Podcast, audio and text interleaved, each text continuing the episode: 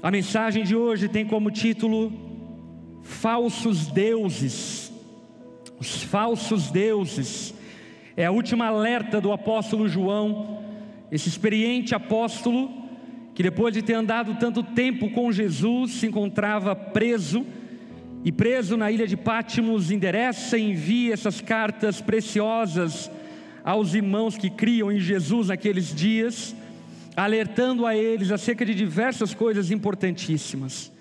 Mas, obviamente, sempre as últimas palavras de um homem, numa carta, naquilo que ele fala, são as palavras mais preciosas. Portanto, eu não tenho dúvida que aquilo que João reserva para esse último, último trecho da sua epístola é valioso demais para nós. 1 João capítulo 5, versículo 13. João, dando desfecho da sua carta, diz: Escrevi essas coisas a vocês que creem no nome do Filho de Deus. Quantos aqui creem no nome do Filho de Deus? Essa carta foi escrita para nós, para aqueles que creem que Jesus é o Cristo, para aqueles que creem que Jesus é o Verbo encarnado de Deus, o caminho, a verdade e a vida, aquele que nos leva para a presença do Pai na eternidade. Essa carta é para nós, para que saibamos que temos a vida eterna. Estamos certos de que Ele nos ouve sempre que lhe pedimos algo conforme Sua vontade. E uma vez que sabemos que Ele ouve os nossos pedidos, também sabemos que Ele nos dará o que pedimos. Porque se os pais terrenos sabem dar boas coisas aos filhos, quanto mais o Pai Celestial, se o filho lhe pedir um pão, certamente não lhe dará uma pedra. Portanto, no verso 16: se alguém vir um irmão cometer pecado, que não leva à morte, ora por ele, e Deus dará vida a esse irmão que pecou de maneira que não leva à morte. Mas há pecado que leva à morte. E não digo que se devorar por aqueles que o cometem. Toda injustiça é pecado, mas nem todo pecado leva à morte. Sabemos que os nascidos de Deus não vivem no pecado, pois o Filho de Deus os protege e o maligno não os toca. Sabemos que somos filhos de Deus e que o mundo inteiro está sob o controle do maligno. E sabemos que o Filho de Deus veio e nos deu entendimento para que conheçamos ao Deus verdadeiro. Agora, Vivemos em comunhão com Deus verdadeiro, porque vivemos em comunhão com o seu Filho, Jesus Cristo. Ele é o Deus verdadeiro e a vida eterna. Filhinhos, afastem-se dos ídolos. Filhinhos, afastem-se dos ídolos. Filhinhos, afastem-se dos ídolos. Vamos orar, baixe sua cabeça, feche seus olhos, vamos conversar com o Senhor.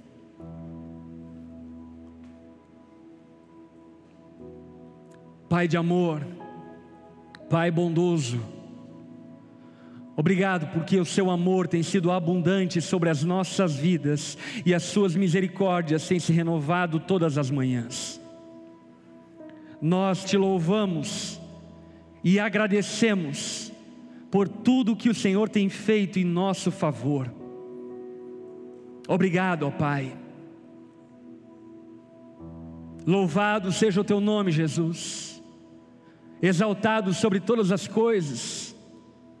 Reconhecemos que tu és o Deus verdadeiro, aquele que nos leva ao Pai, que nos coloca em comunhão com o seu Espírito Jesus, nós reconhecemos que tu és o Senhor dos senhores, Rei dos reis, e não há outro como tu, a pedra fundamental, o princípio de todas as coisas, o Alfa e o Ômega. Nós te exaltamos, Jesus, Espírito Santo de Deus, clamamos, encha-nos de entendimento, dá-nos clareza acerca daquilo que vamos ouvir nessa noite, ilumina a nossa mente corrupta e pecaminosa, para que entendamos a Sua vontade e nos desviemos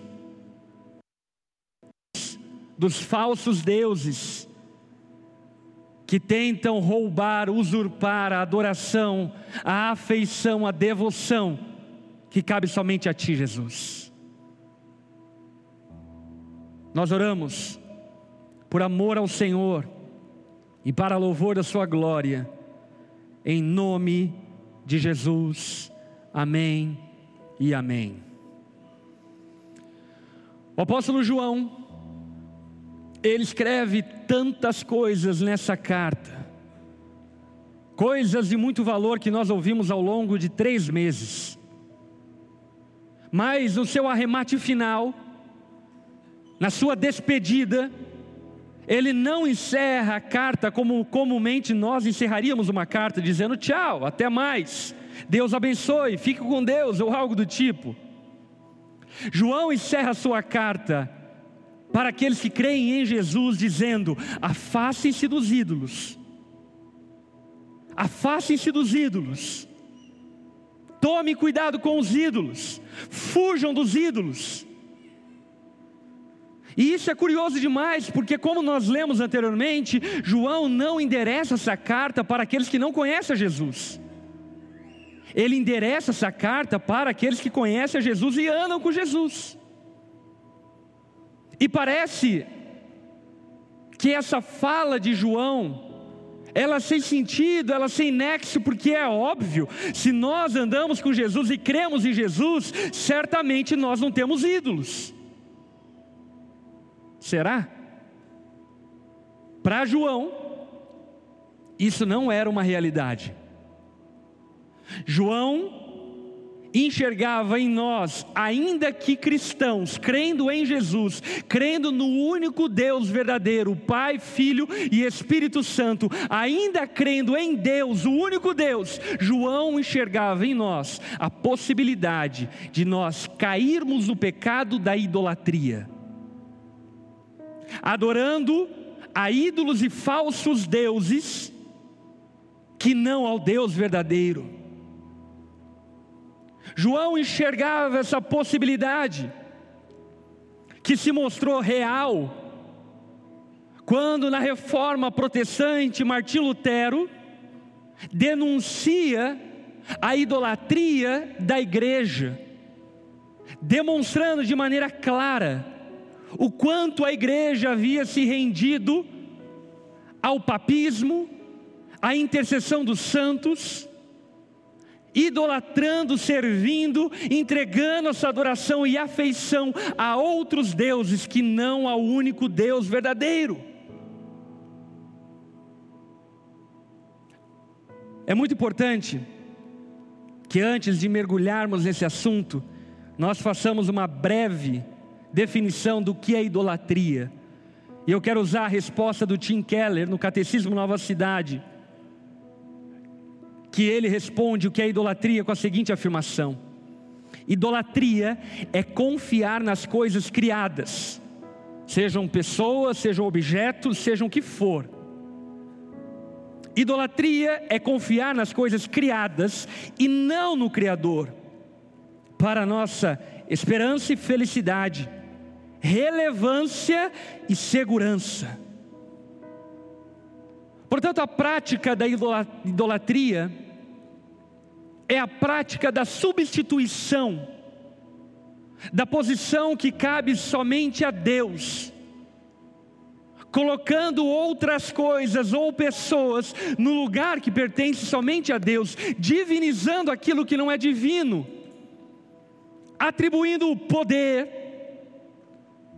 adoração, afeição, aquilo que não merece a nossa afeição, a nossa devoção e a nossa adoração. E acredite, o catálogo dos falsos deuses são inúmeros, inúmeros. Não se iluda ao pensar que idolatria é apenas adoração de ídolos, como nós claramente conhecemos e enxergamos. Não. A palavra fala, por exemplo, sobre adoração ao dinheiro como sendo um Deus, chamando o dinheiro inclusive de mamon. E não somente isso. Hoje de manhã eu estava na Ondadura São Paulo pregando, enquanto estávamos indo para o aeroporto, eu estava conversando com um amigo que está frequentando a Ondadura São Paulo, e ele estava contando seu testemunho, a sua história, e então ele disse: Olha, pastor, eu tinha um relacionamento, terminei esse relacionamento e a minha vida foi para o brejo. Eu pensei em suicídio, eu queria me matar, eu não tinha mais esperança, eu não tinha mais expectativa. E aí então eu olhei para ele e disse: Sabe qual é o seu problema? Você tornou a sua ex-namorada o seu Deus. Você achava que era sua namorada que te tornaria feliz, que era tua namorada que te satisfaria, que te daria propósito, esperança, vida, e ela não é Deus, ela não pode fazer isso por você.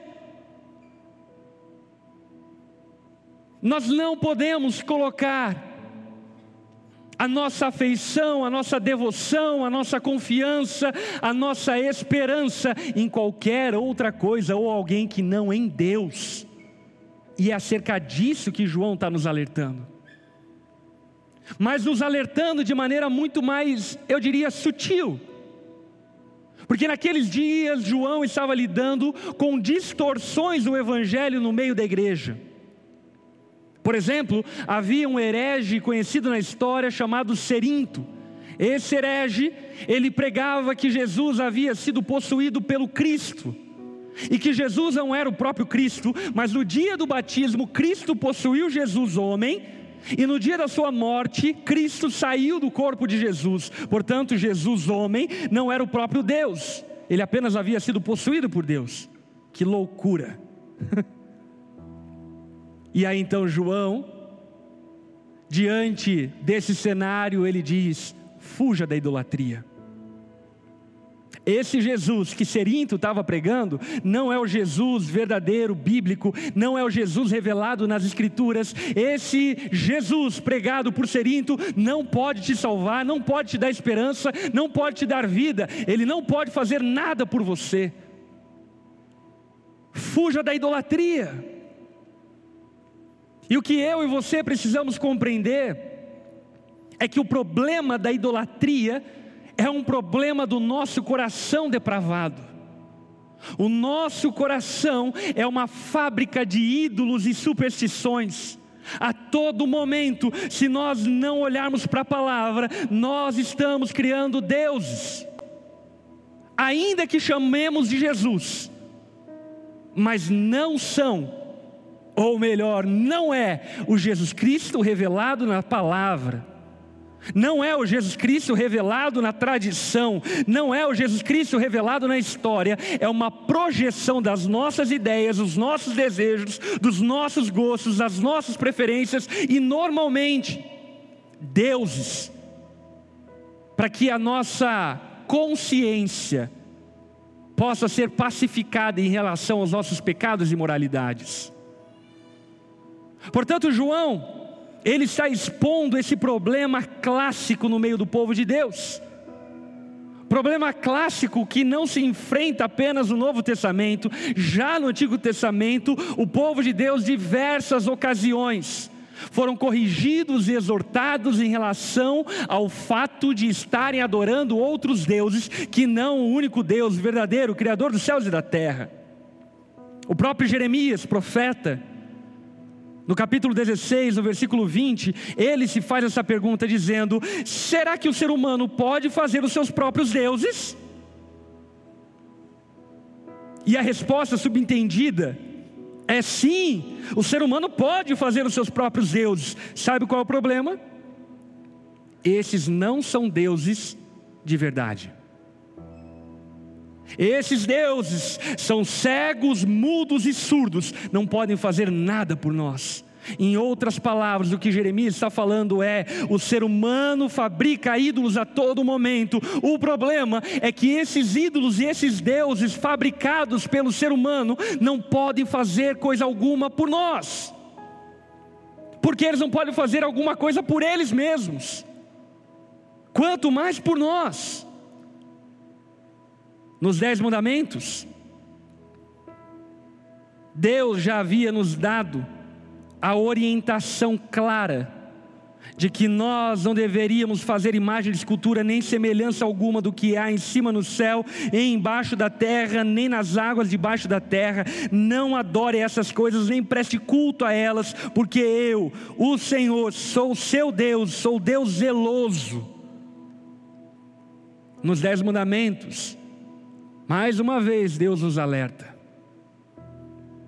não adore a outros deuses.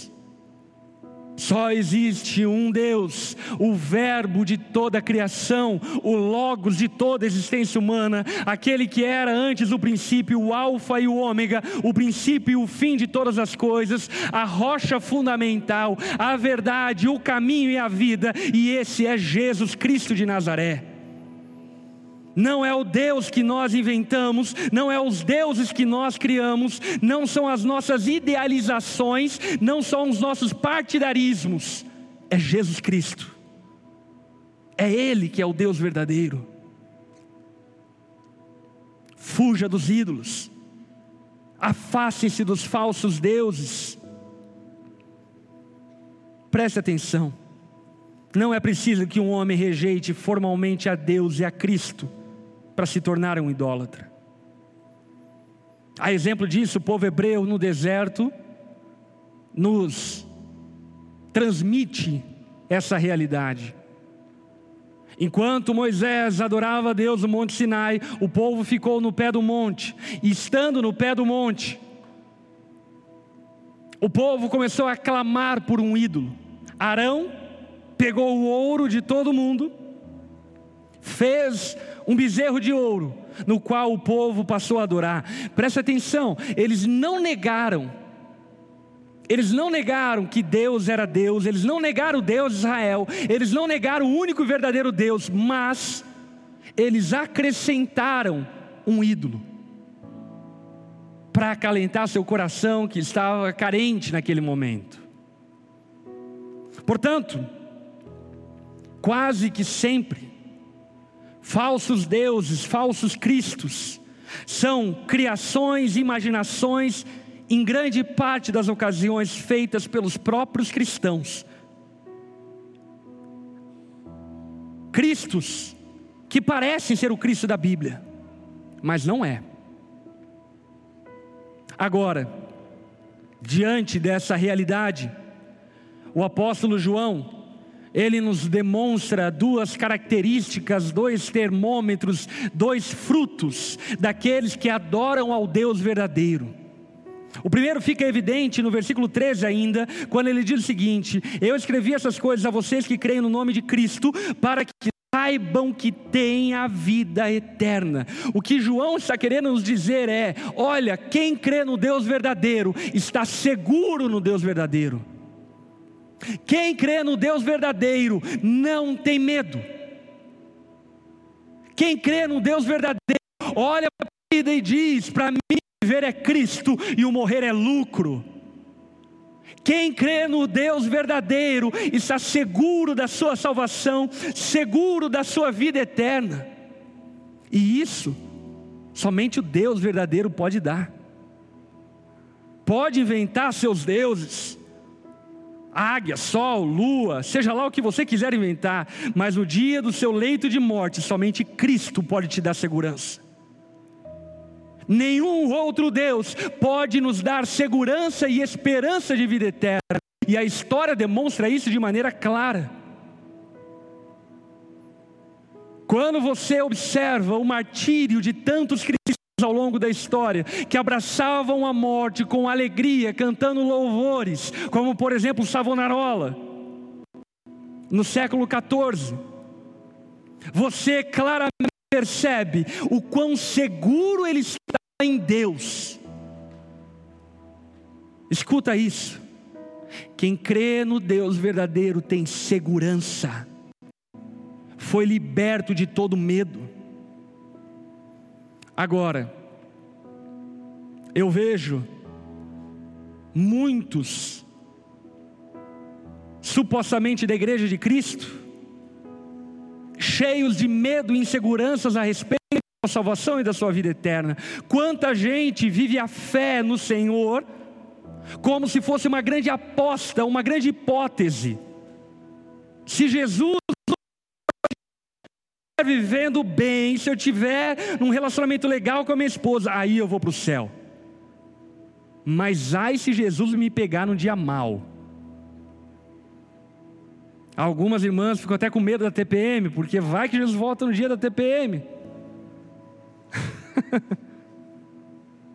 Meus irmãos, o Deus verdadeiro nos dá segurança, o Deus verdadeiro nos dá esperança e certeza de que nada, nem altura, nem profundidade, nem anjos, nem demônios, nem o presente, nem o porvir, nem nada na criação é capaz de nos separar do amor de Deus que está em Cristo Jesus. E essa esperança só tem quem crê no Deus verdadeiro. Essa esperança ela só é genuinamente, verdadeiramente produzida no coração naquele que crê no Deus verdadeiro.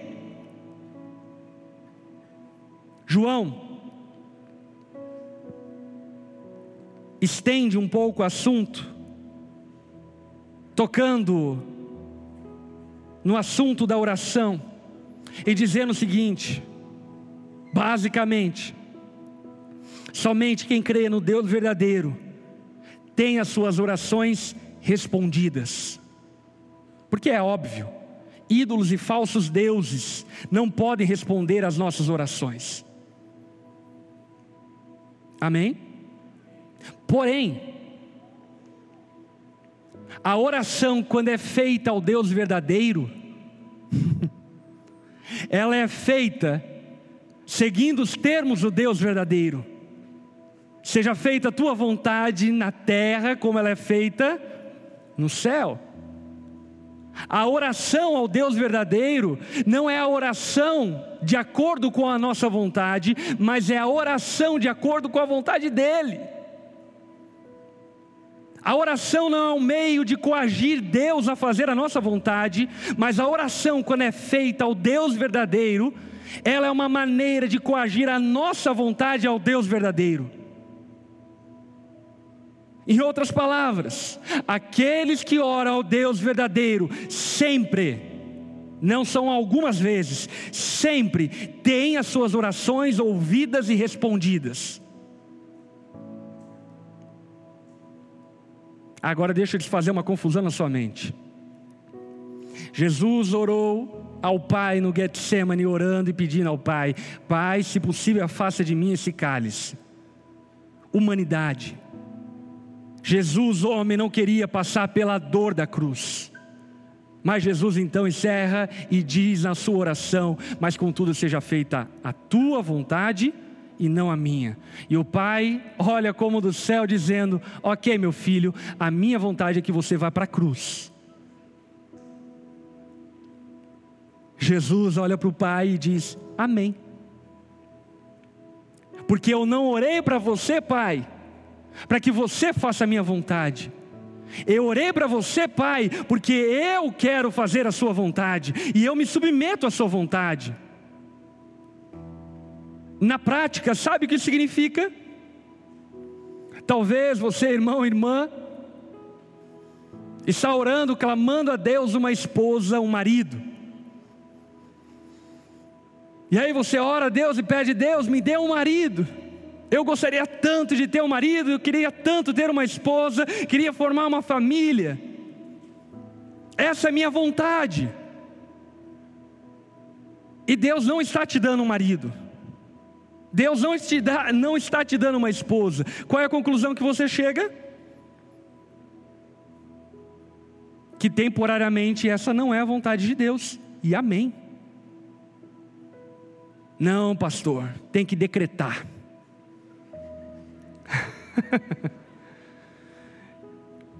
Escuta uma coisa. Quando nós oramos, exigindo alguma coisa de Deus, sabe em qual pecado nós estamos incorrendo?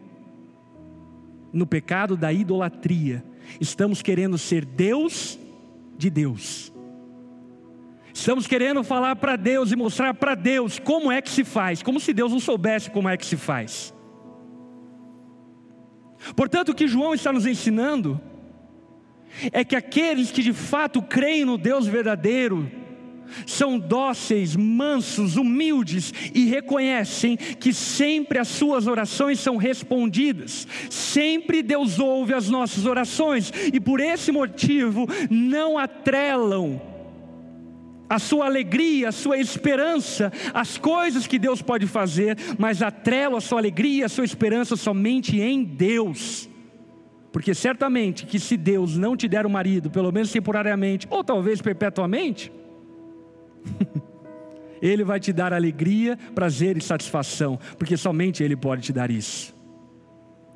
Acredite, o marido pode até satisfazer os teus impulsos e desejos humanos carnais temporários, mas satisfação é somente em Deus. É só você olhar para tantos casais insatisfeitos.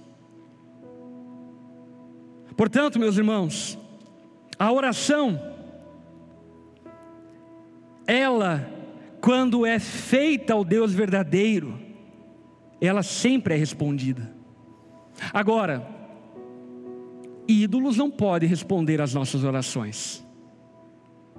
Ídolos são cegos, ídolos são surdos, ídolos são mudos.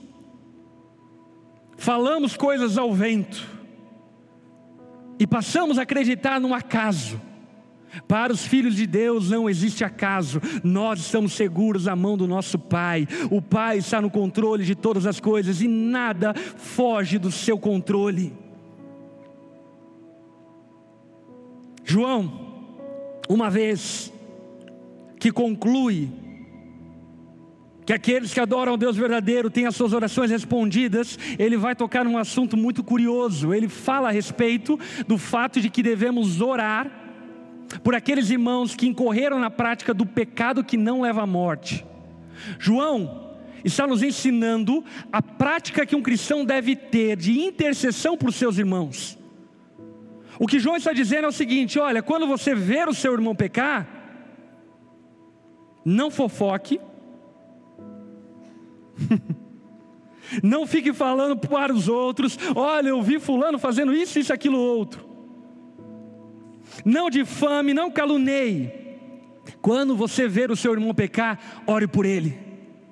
Porque Deus ouve a oração do seu povo e responde a oração do seu povo. E quando nós vemos o nosso irmão pecando e oramos por ele, o que João diz é: Deus restaura o pecador. Deus restaura ele. E isso para nós é muito bom em alguns sentidos. Primeiro sentido, se você está afastado de Deus, vivendo uma vida de pecados, vivendo uma vida licenciosa e imoral, existe esperança para você. Deus há de restaurar a sua vida. Não existe pecado que Deus não possa perdoar quando confessado, quando arrependido. Agora, João ele faz uma distinção. Existe o pecado que não leva à morte e existe o pecado que leva à morte. Dentro do contexto que João está falando, nós entendemos o que João quer dizer com o pecado que leva à morte.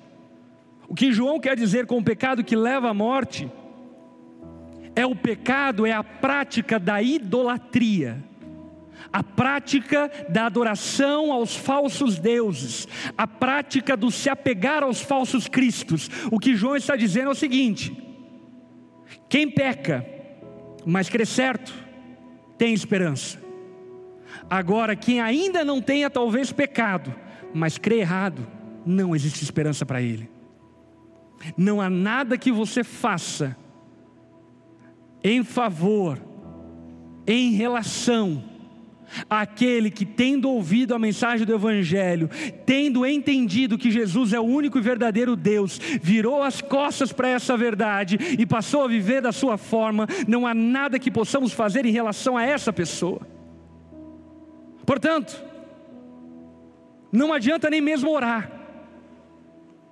porque no fim das contas, O que João está dizendo é: aquele que abraçou falsos deuses, aquele que abandonou ao Cristo revelado nas Escrituras, ele está enganado nos seus pecados e ele não pode ter salvação porque Jesus não pode morrer duas vezes na mesma cruz. Portanto, se a mensagem do Evangelho não foi suficiente na primeira vez, ela também não vai ser suficiente na segunda, nem na terceira, nem na quarta. Existe esperança para quem peca, mas crê no Deus verdadeiro. Agora não existe esperança alguma para quem, ainda que não peque, creia nos falsos deuses. Portanto, o pecado que leva à morte nada mais é do que entregar seu coração, a sua devoção, a sua afeição, a sua adoração a falsos deuses.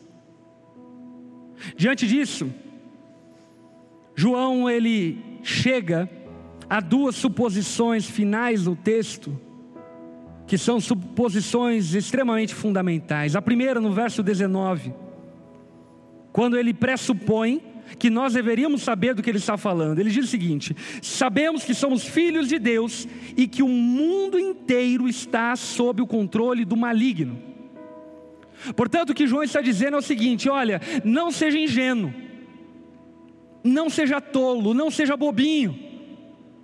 O mundo está sob o controle do maligno. O mundo está sob o comando do maligno.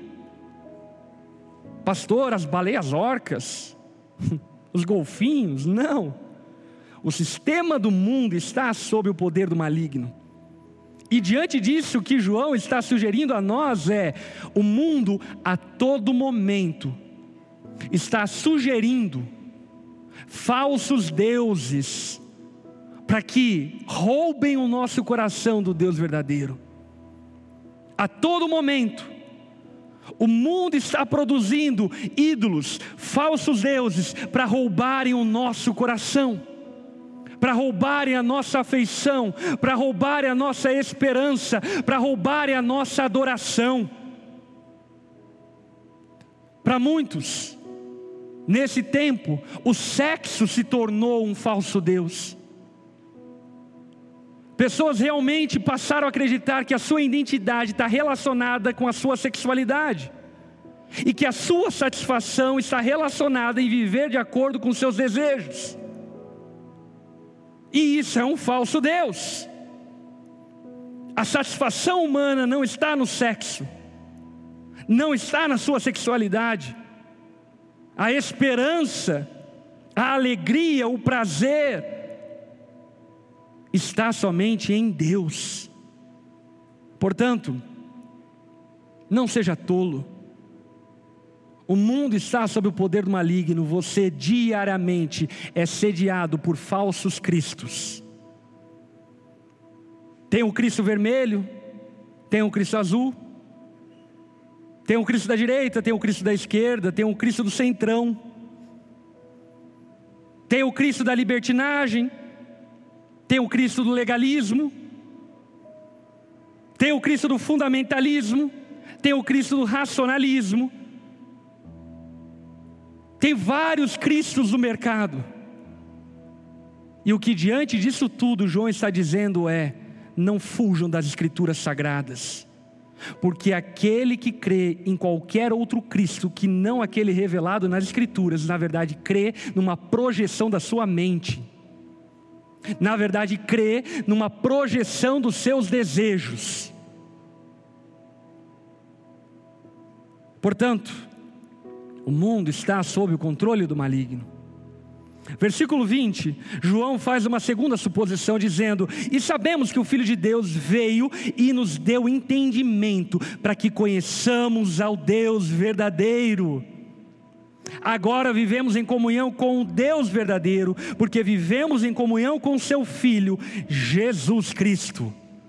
Meus irmãos, a fé cristã é a fé depositada no Deus verdadeiro. Nós não cremos uma hipótese, nós não cremos uma possibilidade, nós não cremos num achismo, nós cremos no Deus verdadeiro, naquele que criou os céus e a terra, aquele que é todo poderoso, que pode todas as coisas. Cristo revelou a nós o único e suficiente Deus. Por assim dizer, é muito importante que entendamos que, ainda que isso ofenda uma geração pluralista, relativista, a fé cristã, ela é exclusivista. E não porque eu quero que seja, mas porque Jesus tinha tanta certeza de quem ele era, ao ponto de dizer: Eu sou o caminho, a verdade e a vida, e ninguém vai ao Pai se não for por mim. Não sou eu quem acho que Jesus é essa pessoa, é Jesus que disse que é essa pessoa. A fé cristã é tão exclusivista ao ponto de Jesus dizer: Eu sou a porta das ovelhas, quem entrar por mim será salvo, e quem não entrar por mim será condenado. Jesus afirmou: Eu sou o pão que desceu do céu, aquele que comer de mim saciará sua fome. Eu sou a água da vida, aquele que beber de mim saciará sua sede. Eu sou antes de Moisés. Jesus não deu espaço para que nós pensemos que Ele está na mesma prateleira das outras hipóteses de divindade. Jesus arroga para si mesmo todo poder, toda autoridade, toda divindade. Não há outro nome dado aos homens, o qual importa que sejamos salvos, senão através do nome de Jesus. Jesus é o Deus verdadeiro, e como diria C.S. Lewis, ou Jesus é quem realmente diz que é, ou ele não passa de um louco, que ninguém na verdade deveria dar bola para ele. Porque esse papo de que Jesus é mestre, que é profeta ou coisa do tipo, não passa de conversa furada, porque Jesus não deu espaço para isso. O próprio Jesus afirmou categoricamente que Ele é o único Deus, Criador dos céus e da terra, Ele é o Filho do Pai, aquele que vive de eternidade em eternidade. Portanto, diante disso tudo, João está dizendo: olha, quem professa a sua fé em Cristo, crê no Deus verdadeiro. Quantos aqui creem no Deus verdadeiro? Alguém me perguntou ainda hoje, Pastor, como você sabe que Jesus é o Deus verdadeiro? Como que você pode explicar para as pessoas que Jesus é o Deus verdadeiro? E a minha resposta é óbvia, eu poderia argumentar de N formas, mas em última análise isso é uma questão de fé. Eu creio na palavra e creio que Jesus é o Deus verdadeiro, e por isso a minha alma repousa em segurança, e por isso a minha alma repousa em esperança, porque de fato Jesus é o Deus verdadeiro. E diante dessas suposições feitas por João, qual é o último conselho dele? Portanto, fujam dos falsos deuses. O discurso pode até ser bonito, pode se usar de ferramentas filosóficas lógicas, mas no coração daquele que crê, ele sabe que só existe apenas um Deus verdadeiro, revelado em Jesus. E eu encerro citando uma frase de Agostinho de Hipona, quando ele afirma o seguinte: Fizeste-nos para ti, Senhor, e o nosso coração permanece inquieto enquanto não encontra repouso em ti.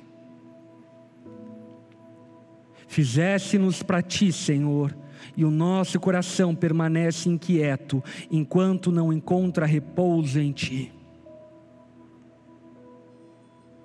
Jesus afirmou: Vinde a mim, todos aqueles que estão cansados e sobrecarregados, e eu vos aliviarei. Jesus, ele não estava falando sobre o cansaço de uma jornada de trabalho, ele não estava falando sobre o cansaço físico, Jesus estava falando sobre o cansaço da religião. O que Jesus estava dizendo é: vocês estão procurando Deus em todas as religiões, vocês estão procurando Deus nas suas boas obras, na sua caridade, e Jesus está dizendo: venham a mim, provem de mim, e eu darei a vocês descanso para suas almas. Eu não sou um homem comum, eu sou o Deus verdadeiro. É Jesus declarando isso.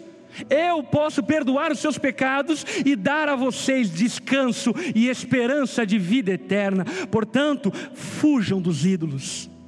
Fujam daqueles que não podem fazer nada por você. Talvez o Deus que você criou, ele diga amém para a sua vida libertina e imoral, mas ele não pode te salvar. Até porque ele não diz amém para a sua vida libertina e moral. É você que diz para você mesmo amém. Somente Jesus.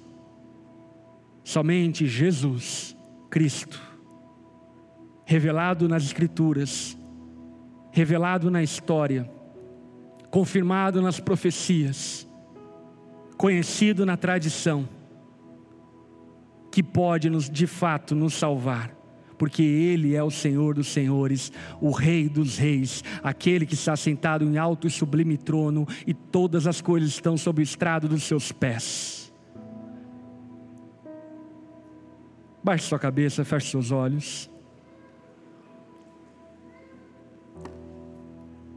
Senhor, liberta-nos, liberta-nos da nossa idolatria livra-nos das heresias, das desconfigurações de quem tu és, Jesus. Cremos em Ti, Jesus. Cremos em Ti, ó Pai. Cremos em Ti, ó Espírito Santo.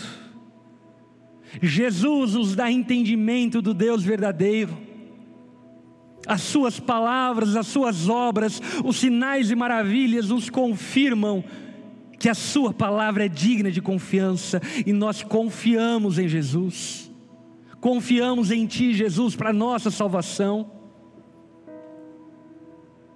E eu clamo a Ti, Jesus, cativa o nosso coração, seja dono da nossa afeição, seja dono da nossa esperança e expectativas. Jesus, não há outro igual a ti. Todos os outros são falsos deuses, tentando usurpar e roubar o lugar que pertence a ti. Não há outro igual a ti, Jesus. Somente tu és santo, santo, santo. Somente tu, Jesus, é poderoso para nos salvar.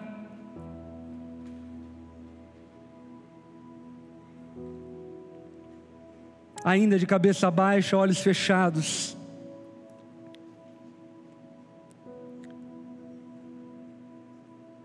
Se você nessa noite, no seu coração, crê nessa mensagem, crê que Jesus é o único Deus, o Deus verdadeiro que revelou o Pai a nós, que revelou o Espírito a nós. Se você crê que somente Jesus pode te salvar no seu coração, sabe, se aí dentro de você existe uma voz falando: é isso, é isso, você encontrou o que estava procurando. Você procurou o que estava ansiando, você procurou o que estava procurando em todos os lugares. É Jesus que você procurava na balada, é Jesus que você procurava nos relacionamentos, é Jesus que você procurava no dinheiro, é Jesus que você procurava nos bens materiais. Você encontrou, se no teu coração existe uma convicção de que fato Jesus é o Deus verdadeiro eu quero te convidar a responder a essa convicção, se arrependendo de viver uma vida independente de Jesus, e nessa noite, decidir caminhar com Ele, entregar a Ele o seu coração, a sua devoção, a sua afeição, a sua adoração. Se você quer viver isso na sua vida, no seu lugar de cabeça baixa, olhos fechados, repita comigo essa oração. Jesus está aqui, Ele está te ouvindo. Diga assim a Ele: Senhor Jesus, me perdoa, porque até hoje eu tenho fugido da revelação do Deus verdadeiro. Me perdoa, Jesus, porque eu tenho criado na minha mente deuses, mas eu sei em meu coração que somente você, Jesus, é o Deus verdadeiro, aquele que pode me salvar, me dar esperança, responder às minhas orações. Eu me curvo diante de você, Jesus, e me submeto à tua vontade. Seja o Senhor sobre a minha vida eu faço essa oração em nome de Jesus. Amém e amém. Se você fez essa oração se rendendo a Jesus, levante uma das suas mãos no seu lugar. Eu quero ver você e eu quero orar por você. Aleluia, glória a Deus. Aleluia. Eu quero convidar todos esses irmãos que levantaram as suas mãos, se coloquem em pé, nós vamos orar por vocês. Vocês estão em casa. Se você que está acompanhando através do YouTube se rendeu a Jesus também, coloque aí no chat: Eu me rendo a Jesus, para que a gente possa te reconhecer e de alguma forma orar por você e te ajudar nessa caminhada que se inicia hoje. Todos os irmãos que levantaram suas mãos, fiquem em pé no seu lugar. Os nossos voluntários vão até você e dar um presente. Enquanto isso, nós, igreja, vamos orar por cada um de vocês. Quero convidar a igreja a estender a mão a esses irmãos. Vamos juntos orar.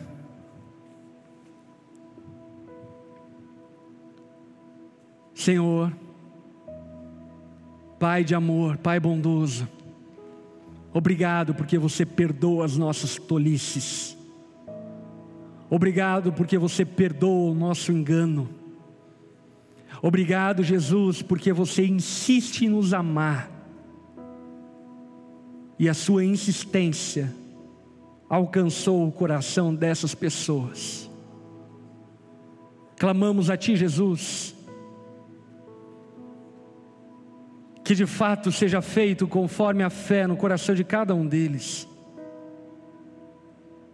que hoje eles possam encontrar repouso para suas almas, descanso no seu coração, segurança em Ti, libertação do medo. Jesus, encha-os com Teu Espírito e que a Sua paz possa estar sobre a vida de cada um desses irmãos. Os abençoe dessa forma, Jesus. Nós oramos assim em Teu nome. No nome de Jesus, amém e amém. Dê uma salva de palmas a Jesus. Glória a Deus. Glória a Deus. Quero convidar você a ficar em pé no seu lugar. Vamos ficar todos em pé. Já vamos encerrar o culto. Quantos foram abençoados durante o tema até o fim? A palavra final de João para nós é: fuja dos falsos deuses. Guarde o teu coração para Jesus. Não permita que o dinheiro, não permita que qualquer pessoa, qualquer coisa, sonhos, planos, desejos, ocupem o lugar que pertence a Deus no seu coração. É Ele que é o dono da nossa afeição, é Ele que é o dono da nossa adoração, é Ele que é o dono da nossa obediência. Amém.